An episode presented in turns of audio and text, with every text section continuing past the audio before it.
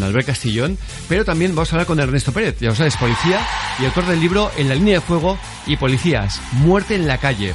Ernesto Pérez, buenos días. Hola Javier, buenos días. El pasado 12 de agosto, en Blanes, en la provincia de Gerona, una señora octogenaria giró llamada telefónica al 112 explicando que se le habían reventado las varices de una de sus piernas, que se encontraba impedida y que además estaba padeciendo una fuerte hemorragia. Una dotación de la policía local se personó de inmediato accediendo a la vivienda de los agentes a través del balcón de un vecino, para lo cual tuvieron que realizar un arriesgado salto. Afortunadamente el cabo, que ostentaba el mando del servicio, llevaba consigo un torniquete, además de otros útiles de emergencias médicas, consiguiendo aplicar sus conocimientos en medicina táctica colocándole al miembro un torniquete torniquete que detuvo la exsanguinación hasta que minutos más tarde una ambulancia medicalizada se hizo cargo de la situación. Esta no es sino una muestra más de que los policías, sean locales, autonómicos o estatales, sirven a la sociedad desde todos los frentes. Hasta la próxima, soñadores. Hasta la próxima, Ernesto Pérez, y felicidades por lo que haces con la voz.